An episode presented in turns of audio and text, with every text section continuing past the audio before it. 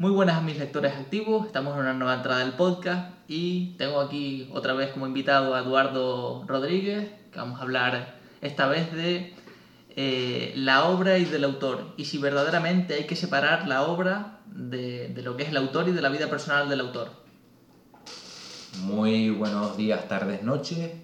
Eh, pues sí, un tema yo creo que bastante interesante, que yo creo que a lo largo de la historia seguro que ha suscitado diversos debates. Y si a mí así de a bote pronto tú me preguntas, ¿hay que separar al autor y, y la obra? Yo así, de primeras te diría que sí, sin lugar a dudas. Pero bueno, vamos a intentar profundizar en, en el asunto. Es que no sé hasta qué punto es bueno eh, tener en cuenta que vamos a poner un autor que sea, eh, vamos a poner un fascista o un pedófilo y acercarlo y, relacionarlo constantemente con la obra, porque es que te sesga directamente. Es que si tú lo sabes, no sé yo hasta qué punto vas a leer al autor de la misma forma.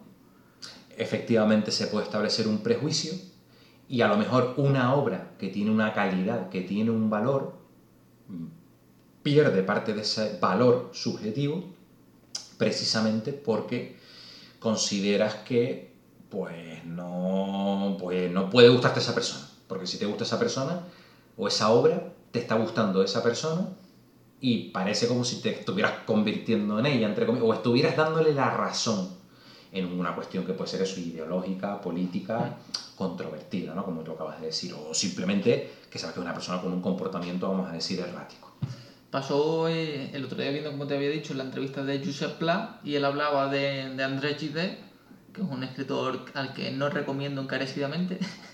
y él decía que, que André Gide, al final, entre toda su narrativa, realmente lo que había detrás era un pedófilo. Claro, eh, una vez sabes todo ese tipo de cuestiones de André Gide, cuando vas a atacar el texto, no creo que lo hagas de la misma forma.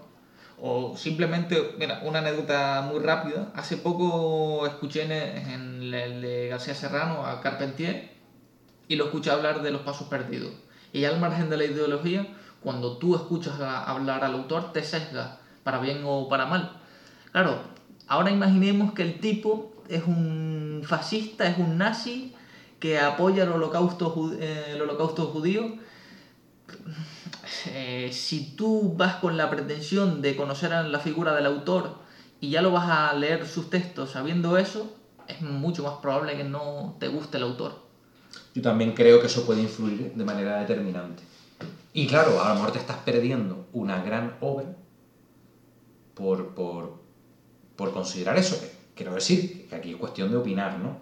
Pero claro, igual yo voy a poner un ejemplo muy chorra. Imaginémonos ahora que nos enteramos que Cervantes pues, era un asesino en serie, ¿vale? Porque se han encontrado pruebas de que era un asesino en serie. Pues, pues el Quijote no, no se puede dejar de leer porque se descubra eso entiendo yo. Todo esto es cuestionable. También es verdad que cuando nos enfrentamos a personajes históricos, es decir, cuya muerte se produjo hace tres siglos, o más en el caso de Cervantes, lógicamente, ¿no? Pero de tres siglos, dos siglos, pues parece como que lo relativizamos todo. Y parece que entre comillas lo perdonamos todo. En cambio, si estamos hablando de autores vivos o autores recientemente fallecidos, parece que el nivel de tolerancia es más, mm, es más bajo. Igual es el problema de contextualizar el tiempo. Es decir, de que muchas veces juzgamos con los ojos del siglo XXI algo que pasó en el siglo XV. Es que suele hacerse. No solo juzgamos mm, en un plano temporal, también en un plano geográfico, es decir, o cultural. Si de repente, vamos a poner un ejemplo así muy sencillo también, una tribu o en una región digamos que desarrollan algún tipo de tradición que a nuestros ojos nos parece atroz, pues eso es nuestra visión, esto es una atrocidad, pero es que igual en el patrón cultural de, esa comunidad o de esa región, eso es normal.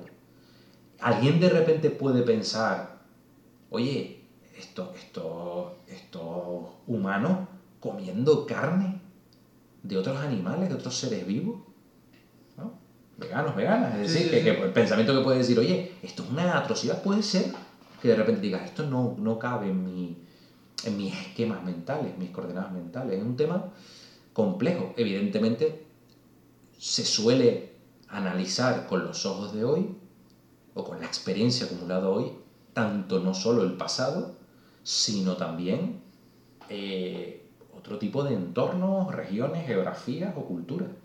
No, y aunque estén en tu propia cultura, por ejemplo, si lees los textos, eh, los aforismos de Schopenhauer, que es un tipo que el término machista se le queda, mm, se le queda muy corto, pero claro, al final es un tipo del siglo XIX.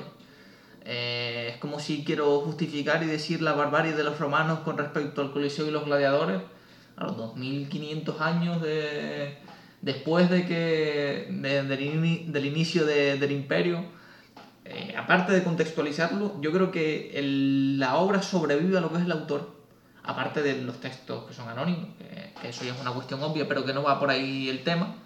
Eh, pongo un ejemplo con Quevedo. Quevedo, seguramente a Quevedo Vox se le quedaba a la izquierda, pero claro, el, el poema, el soneto de Quevedo es el soneto de Quevedo. Los sueños son los sueños de Quevedo y la vida del buscón de Don Pablo es la vida del buscón. Y son obras maestras literarias. Claro, eso no hay discusión. No, hay, no hay forma. Es un tema. Porque al final, cuando uno va eh, o tiene la intención de profundizar desde el inicio en el autor, yo creo que lo hace a sabiendas de que seguramente escarbando en cada personalidad de la historia.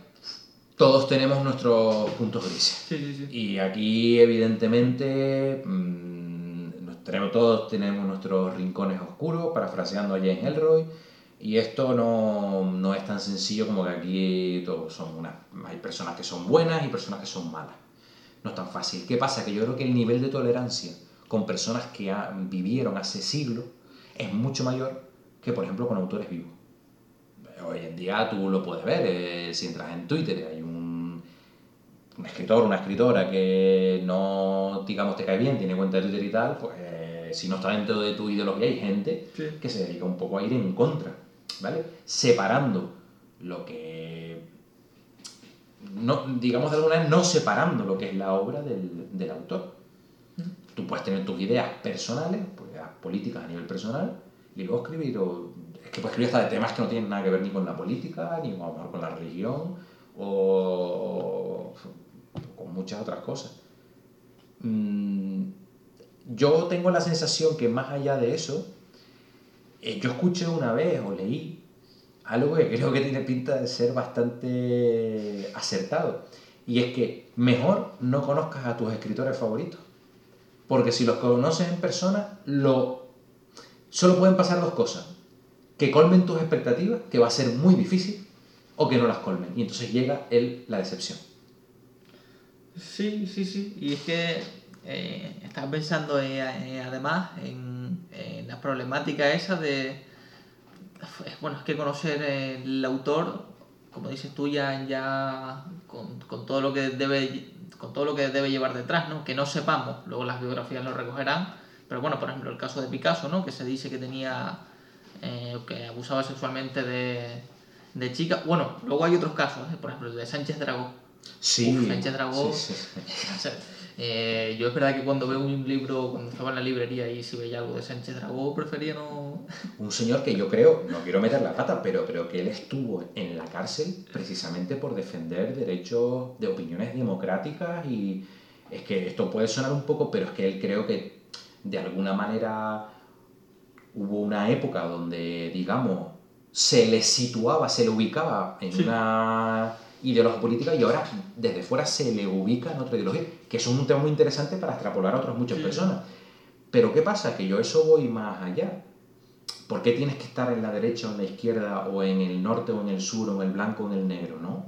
A lo mejor tú, tú tienes tu propia tu, propio, tu libertad de pensamiento y en algunas cosas puedes que estés de acuerdo con la derecha, en otras puedes que estés de acuerdo con la izquierda y no por eso tienes que renunciar. Al final esto no puede tratarse de que sean sectas o tribus o comunidades, tiene, la libertad de pensamiento tiene que ser más amplio. Y si alguien de lo que yo creo que es mi comunidad, mi tribu, hace algo que no está bien yo creo que no está bien, debo de tener la libertad de expresión y la libertad de pensamiento suficiente para opinar y decir esto no está bien. O yo creo que no está bien. Luego puedo tener razón o no. Eso es otra cosa. Pero la libertad de pensamiento individual creo que es un, un aspecto básico. Un aspecto básico. También eh, lo que pasa es que en el caso de Sánchez Dragó, cuando se jactó de abusar de niñas porque era una cuestión cultural, eh, señor Sánchez Dragó, igual usted merecería... Es un tema muy polémico, claro. Un tema porque además mm, la sensación que hay es de desafío. De desafío a, a lo, por decirlo de alguna manera, a lo establecido o a lo políticamente correcto. Pero claro, yo creo que tú puedes desafiar lo políticamente correcto de una manera y, o de otra. Y claro, yo me acuerdo de esas declaraciones, creo que las publicó en un libro. Sí, sí, sí. sí. Creo que están publicadas. Y bueno, a mí, sinceramente, a mí eso me choca muchísimo, me, me causa repulsión, me, me, causa rechazo, eh, de primera y tal. ¿Y, ¿Y, qué necesidad de publicar eso? Luego eso es otro tema, ¿no? ¿Qué necesidad de contar eso públicamente, ¿no? En lo que hablamos el otro día de Camilo José Sela, la necesidad de estar ahí, o el otro día por llamada, cuando hablamos de lo del tema de Hulebeck. Hulebeck es un tipo seguramente despreciable, es muy posible que sea un tipo despreciable. Claro, no sabemos si esto es la imagen real de Hulebeck o que es un tipo que quiere aparecer, porque yo no sé hasta qué punto Camilo José Sela, cuando estaba sentado con su madre, le decía que, que se metía siete rayas de cocaína para que... Claro, es que, claro, aquí a saber lo que evidentemente cada uno, claro, hace. Lo que es la imagen que proyectas al fin y al cabo. Es decir, nosotros no conocemos a esas personas. Eh, podemos conocer determinados actos, determinadas opiniones, y después nosotros somos los que construimos una imagen. Que muchas veces realmente quien construye la imagen es la propia sociedad y lo que nos llega es un reflejo. Entonces, claro, yo, tú de repente, es que a lo mejor te puedes dar una contradicción, pues nombrar a Sánchez Dragó que los he estado nombrando.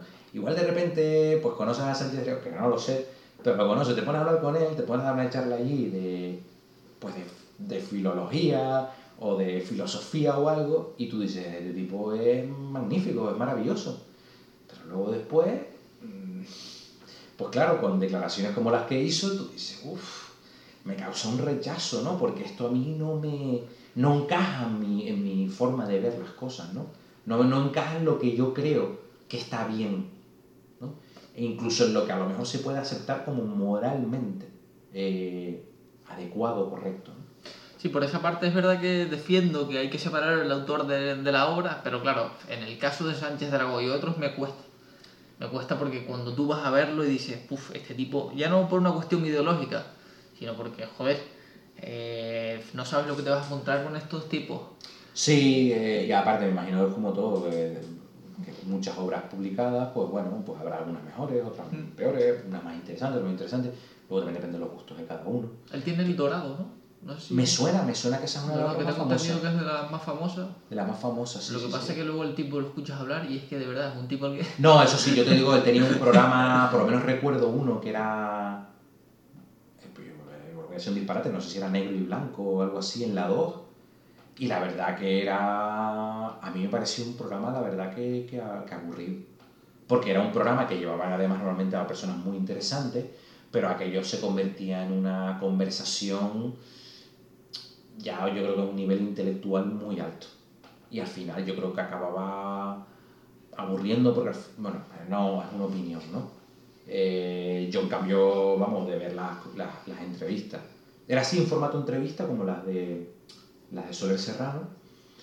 Eh, y claro, las de Soler Serrano que son maravillosas. Mm. Eh, y ya te digo, no, se habla de temas muy interesantes, de temas profundos en esas entrevistas, pero de una manera coloquial, de una manera cercana, próxima, que sí, que no te digo que no requieran de un esfuerzo por parte del, del, del espectador, pero, pero claro, esto era un programa que de verdad yo el recuerdo que tengo, es verdad que hace muchos años me acuerdo de ver algún, algunos fragmentos, era, era un poco, a mi modo de ver, un poco tedioso. Quizá García Serrano inició un poco lo que era la entrevista, esta entrevista moderna, al menos aquí en España, de algo más cercano y demás. Yo tengo la impresión esa, la de aproximar no sí. solo a la, al artista, sino también a la persona. Sí. Entonces al final es jugar es jugar con eso. ¿Por qué? Porque el, yo creo que el entrevistado o la persona entrevistada tiene que estar cómodo. Y si está cómodo, es más probable que se abra, que te que dé una charla distendida. Y, y ya te digo, en las, las entrevistas de Serrano está muy bien porque te da una visión personal del autor sin perder de vista la visión literaria o en el caso de escritores o de cualquier otra visión artística, ¿no? Pero sin llegar a la estupidez de preguntarte cuánto dinero tienes en el banco. Claro, es que... claro, es que esto... En fin, es que hay cosas que... Hombre, yo... Claro, en, en este mundo en el que vivimos hay espacio para todo y hay tiempo para todo. Y hay una oferta y que cada uno vea lo que quiera ver pero yo de lejos creo que aporta más una entrevista como puede ser esta casa sobre Serrano, creo yo a nivel personal, te lo digo, de, pero claro, también la gente quiere también un poco entretenerse, divertirse, quitarse las preocupaciones encima, por eso hay programas como puede ser Sálvame que tiene millones de, de espectadores, de audiencia, ¿no? Y tú dices, al final, ¿por qué? ¿Qué, qué hay? Hombre, seguro que estoy haciendo un análisis muy, muy simple, pero al final es que yo creo que hay mucha gente que, que pues, pues, que quiere quitarse preocupaciones encima, que, que quiere pues, distraerse un rato sin problema y acude pues a, pues bueno, no verse ningún tipo de esfuerzo mental, ni, ni emocional, ni psicológico, ni bueno, dejarme llevar por, por al final una especie de burdo teatro, ¿no? Que, que, al final son estos programas. ¿no? Tú imagínate hacerle la pregunta de cuánto dinero tienes a Camilo José Sela.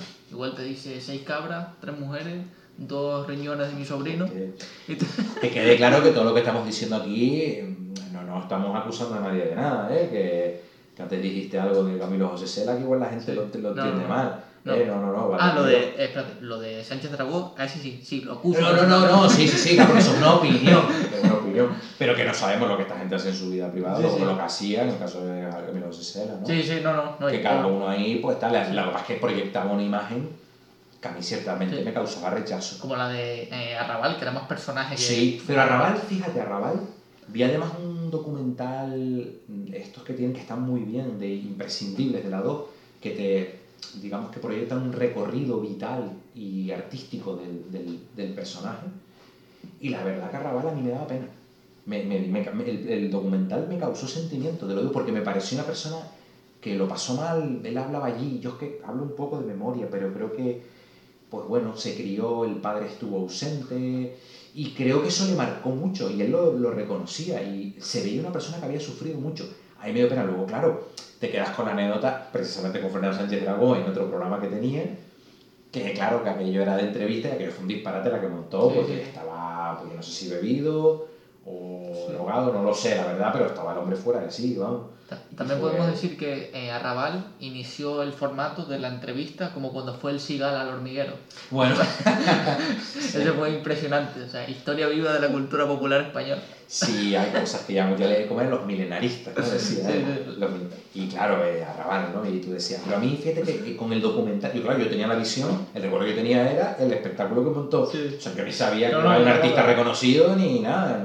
Cuando vi este documental dije, oye, qué, qué interesante, ¿no? El, en Francia muy reconocido, sí, sí, sí, se tuvo que exiliar ¿no? por, por, el tema político. Era un genio del teatro del absurdo. Del absurdo, y muy, muy, muy reconocido. Y tú te quedas así, pues mira. Y, y más allá de que te pueda gustar o no la obra, a mí me causó pena, en serio, un sentimiento de. Oye, me, me, me dije, este hombre ha sufrido mucho. Este es, hombre. Esa es otra forma quizás de, acer, de acercarte, porque cuando, por ejemplo, ves la entrevista de, que le hace García Serrano a Rulfo, y Rulfo, que es el tío más callado y más soso que había, no, no le gusta hablar, él mismo lo decía, muy, eh, las preguntas son todas con respuestas muy cortas, no te acerca a la obra del autor. No es como la de, por ejemplo, la de Cortázar. Joder, yo vi la de Cortázar y te dan ganas sí, de leerlo. Sí, porque, sí. no, y te dan ganas de conocerlo. Sí, sí, sí, sí. Fíjate lo que te digo, Cortázar te dan ganas de esta persona sería muy interesante charlar con ella. De hecho, hay una obra de Cortázar que se llama eh, Obra Crítica, que es reseñas de textos que él había leído y es enorme. Y, joder, pensé, me encantaría leer esto, porque, porque la persona me lo acercó. Ahí sí hay una conexión entre el autor, bueno, siempre hay una conexión entre el autor y, el, y la obra, aunque hay autores en los que no están metidos dentro de, de, sus novelas. Y pongo un caso, no sé hasta qué punto está Tolstoy metido en Guerra y Paz, pero sí que puedes decir que Conrad está metido claramente en el corazón de las tinieblas, es clarísimo. O, en el Tolstoy, por ejemplo, tiene su, me parece que era el, el, el título, luego Relatos de Sebastopol, porque él combatió allí, entonces claro. Él contaba historias de lo que le había claro. pasado. De todas maneras, estos autores antiguos, o sea, hay autores que verdaderamente merecen merece leerse su, claro. su, biografía.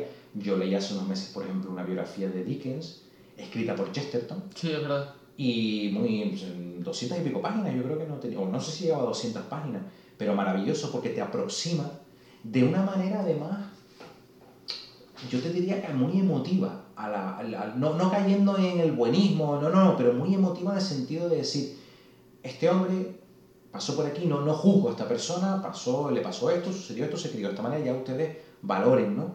Eh, y, cómo él pues, fue convirtiéndose en, pues, uno de los mejores escritores de su época, ¿no? Sin duda. Y claro, es interesante porque tampoco se trata ahora de hacer picadillo a nadie. Yo creo que eso es injusto. Eh, por mucha repulsión que nos pueda causar alguien, creo que lo interesante es conocer todo ese, ese si quieres entrar a valorar a, la, a la persona, pues si hay documentación tal, puedes intentar, oye, pues mira, esta persona pasó por esto, pasó por esto otro, y a lo mejor puedes llegar a entender cierta cosa. Eso no te va a servir de argumento para defender determinadas actitudes, pero sí a lo mejor para comprenderlas.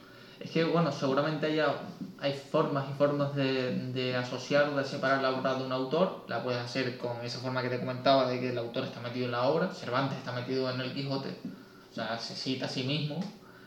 Y luego están por cuestiones eh, ideológicas y seguramente en, una tercera ala eh, una cuestión más en cuanto a los hechos y a, la, y a lo que haya hecho el, el autor. Si el autor ha sido un violador y un maltratador y un pedófilo, como lo que comentaba Pla de XD, seguramente ahí sea más fácil en el que tú te sesgues que leyendo el corazón de las tinieblas que bueno no persona evidentemente evidentemente evidentemente. Eh, evidentemente es así es así.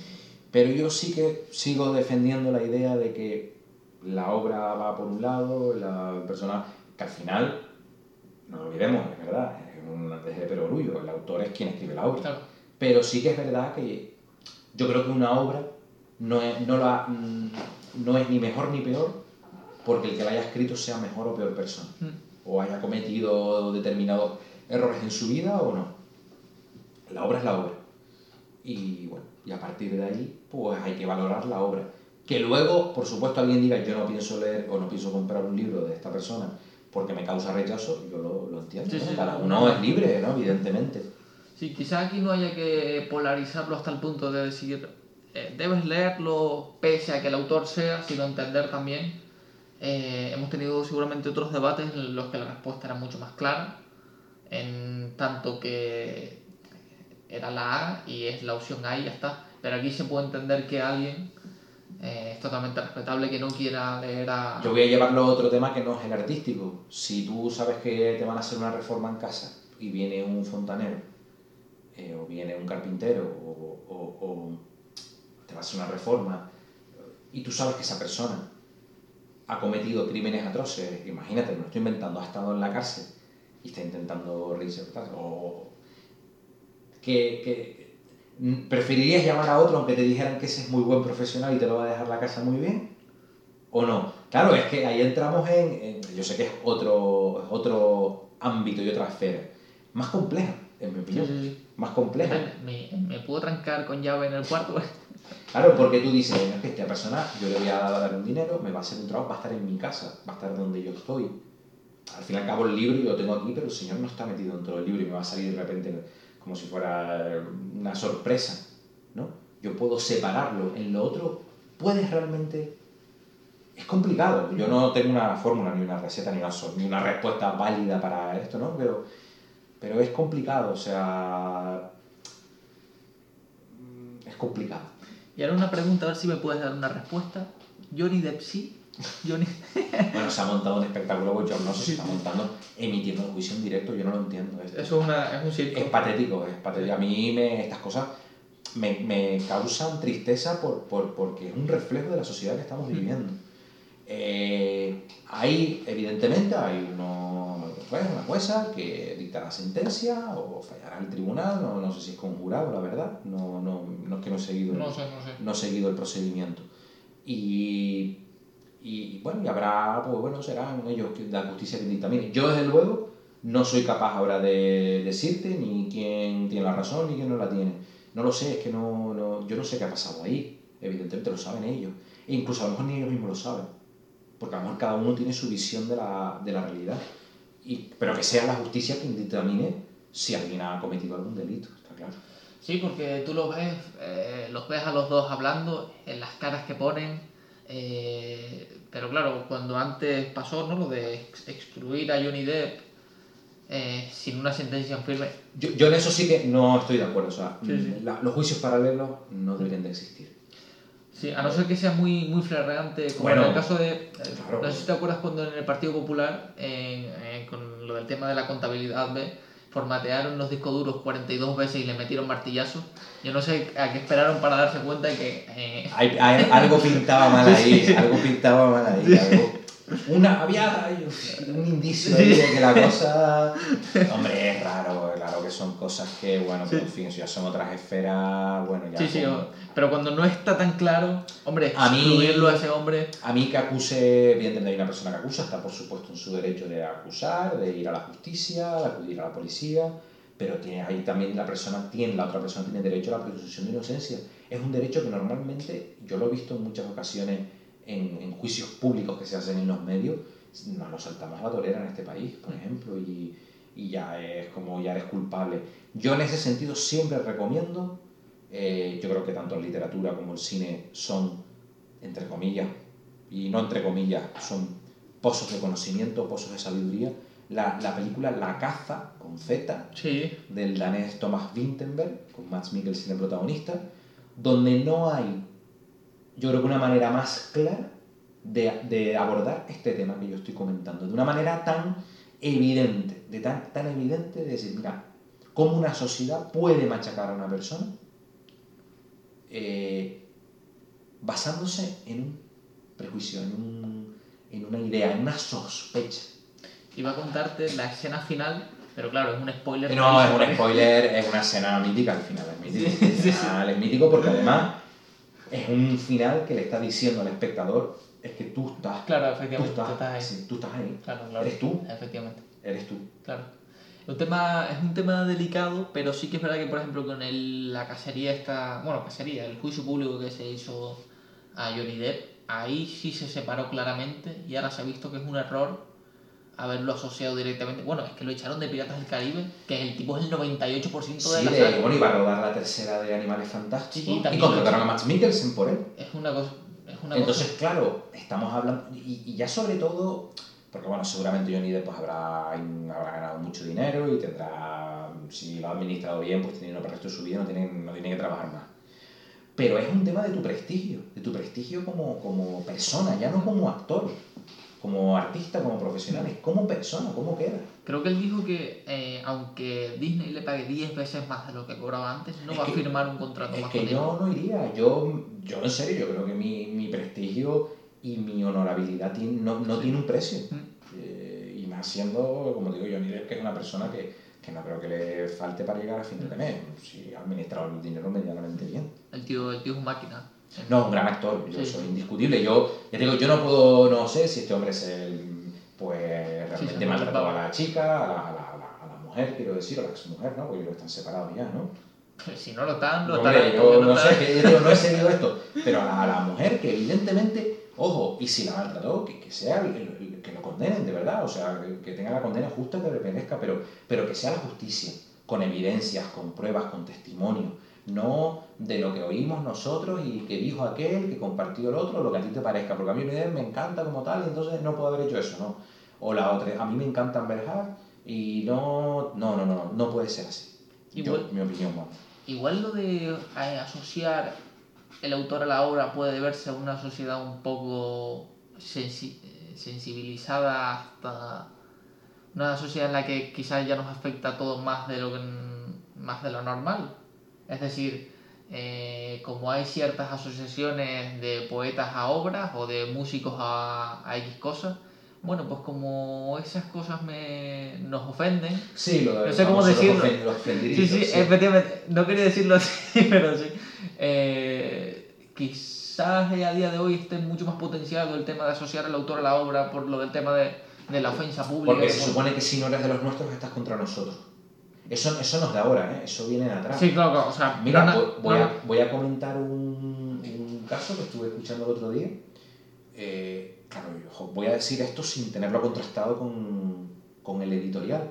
Pero por lo visto, con en estos Oscars, eh, cuando, faltaba, yo qué sé, o ese fin de semana o el fin de semana anterior, el país publicó un editorial. Lo que pasa es que, joder, es que lo escuché en un programa de radio que, que interviene José Luis García, que, es, un, que es un programa que lo presenta Luis Herrero y tal. Y ellos hablan y lo comentaron, pero yo entiendo que lo habrán dicho que, que, es de verdad, que no, no creo que se hayan inventado eso. Y uno de los contertulios, eh, ¿contertulios está bien dicho? Yo creo que sí, sí. sí, el tertuliano no me gusta nada. Yo no sé si está bien dicho, pero me, suena, palabra... suena ¿Dónde estás corazón? Sí, sí, suena... A mí no me gusta, pero bueno. Bueno, una, uno de los participantes, ¿no? El del del programa, dijo que en este editorial del país habían hecho una especie como el cine español en los Oscars. Y entonces, pues bueno, pues, yo qué sé, cuando una persona estuvo nominada, mejor música o tal. Y García, que ganó el primer Oscar eh, como director en la primera película extranjera, con Volver a empezar, película mejor película hablada inglesa, como se llama ahora, eh, no parecía. Yo digo, no me puedo creer, eso es imposible. Y estaban hablando ahí que por lo visto García lo dijo, dice García, eh, que empezó a hacer cine en los 70, él lo comenta, dice, como yo no estaba en el bando, lo dice así, en el bando progre, me, me, me, me expulsaron. Y él, lo que sí dijo, eso sí que es seguro, porque eso sí que no se lo va a inventar. Y el otro hombre no lo se lo ha inventado, pero yo me gustaría leerlo para ver, porque yo digo, como, como en una referencia cronológica no vas a poner el primer Oscar a mejor de película sí, sí, es imposible. Que, es que me cuesta creerlo, en serio. Entonces, García comentó que cuando él ganó el Oscar con Volver a empezar, pues la semana siguiente o algo así, también un artículo de opinión del, en el país. Y dijeron que cómo era posible que el primer Oscar a una película hablando inglés española lo hubiera ganado José Luis García. Lo dijeron así. Y yo digo, ostras, vale, cada uno puede tener su opinión, a mí no me gusta, a mí. Pero eso está de tal manera que como tú no estás con los nuestros, está, eh, eres joder, no, fuera. Quizá por no habérselo dado a Buñuel. Buñuel no ganó, ¿no? Pero es que Buñuel ganó, Buñuel ganó con el discreto encanto de la burguesía. Pero Francia, lo ganó para Francia. Y tú sabes que el Oscar se lo dan al productor. Claro, Creo que García creo que era coproductor en la peli. Bueno, da igual, porque yo creo que el director es fundamental. pero Buñuel lo ganó con el discreto canto de la burguesía, que estoy al 99% seguro que es una película unos años anterior a... Sí, sí, no seguro, bueno, estoy prácticamente seguro. Pero ya en los 70 es la etapa... Claro, la cuenta que volver a empezar puede ser del 82 aproximadamente, 81-82, y Discreto Encanto de la Burguesía yo te diría que es de la, en la segunda mitad de los 70. Eh, la verdad que, claro, como tenemos todo esto improvisado, no, no tenemos los datos preparados, pero yo te diría que sí. Y bueno, él ganó la película. Fue tal, entonces, es como una. Es un tema que a mí me, me, me, me, hmm. me cuesta entender, porque vamos a ver. Eh, como yo no estoy en lo. en tu. por decirlo, en tu comunidad, en tu grupo, pues ya no. parece que es que no tengo derecho a yo a hacer mis películas, ya, oye, que, que estaban hablando el otro día, García ha tenido en sus películas cuatro nominaciones a mejor película en inglesa. Eso no lo ha tenido ningún otro cineasta español. Más allá de que te pueda gustar el cine de García no, yo el hombre merece un respeto. El hombre merece un respeto. Más allá que, que, ya te digo, que te podrá gustar las películas o no, eso ya es cada uno, sí, sí. Bueno, es legítimo. Lo hablamos ayer con Alex de la Iglesia. Sí, sí, sí. Nivel, pero... Claro, claro, es más lo mismo, que te podrá gustar o no te podrá gustar. Eh, pero, hombre, yo que dudar ahora del prestigio de, una persona que ha llevado cuatro películas. más allá de que la academia, pues todo lo que siempre hemos hablado, que eso al final acaba un, coto cerrado, hay gente que vota, que al final son sus opiniones, y tal, que yo es verdad que creo que ahora cada vez tiene menos, no sé si criterio es la palabra, pero yo creo que cada vez son menos referentes de, de, de lo que es realmente que no quiero decir tampoco buen cine, no puedes decirlo, este es un buen titular para el podcast. La academia cada vez tiene menos criterios. es que eso No, es que cada vez parece que, se, que, que, los criterios dejan de ser cinematográficos para ser otro tipo de criterios. Es la sensación que tengo yo. Quizá por lo que. Bueno, por lo que. puedo estar equivocado. Pero parece que ahora hay una serie de cuestiones más políticas y sociales que intervienen más que los propios criterios artísticos. La sensación que tengo. Puede ser, sí, sí. Fíjate, llevan muchos años que es muy difícil, salvo que lo, la hemeroteca me corrija que Oscar a mejor película, Oscar a mejor dirección sean la misma, sean la misma película. si, un Oscar, si alguien vota y dice que la mejor película es, de, es esta, vamos a ver, el director es, es, un, ah, es, un, elemento vertebrador de toda la película. Es que el director, salvo algún caso muy tal, tiene que ganarlo también. director o la directora. Claro. O Sí, sea, sí, afortunadamente, eh, poco a poco, también te digo, se está visibilizando el papel de las mujeres en, en, en labores de creación de artistas, ¿no? Directoras, compositoras de música, montaje, bueno, es que montaje, yo diría, dos de las grandes, no sé si montadoras está bien dicha, porque también suena un poco raro, pero la mujer de Hitchcock, que era la montadora de sus pelis, que se me acaba de ir el nombre ahora, eh, ay Dios, se me fue el nombre, una montadora espectacular, ¿vale? Y luego la montadora también habitual de Martin Scorsese, que es Thelma Schumacher, Schumacher, o son, no sé ahora mismo tal, que es una, una montadora espectacular. Y, y visibilizar todo ese trabajo, es que, Sí, sí, es que complicado. ese, ese arte y esa capacidad y ese conocimiento es maravilloso. Pero yo creo que no hay que confundir determinadas cosas, porque al final acaban perdiendo credibilidad el propio criterio de la academia. Efectivamente, sí, totalmente, totalmente eh, de acuerdo. Es que si lo... Claro, es el problema de politizar las obras. Mm, Ya no... Es que la obra seguramente deje de ser la misma. Sí, sí, porque ya, claro, que yo te voy a poner un ejemplo un poco, bueno, voy a ponerte un ejemplo, vamos, una, una, una distopía, no, más bien una ucronía, lo que voy a decir, bueno, y distopía también. Tú imagínate, que Dios no, evidentemente no lo quiera, menos mal que no tal, que los nazis hubieran ganado la Segunda Guerra Mundial. Que ahora viviera- viviéramos en un régimen fascista global. Mm, 1984 estaría prohibido, ¿eh? ¿verdad?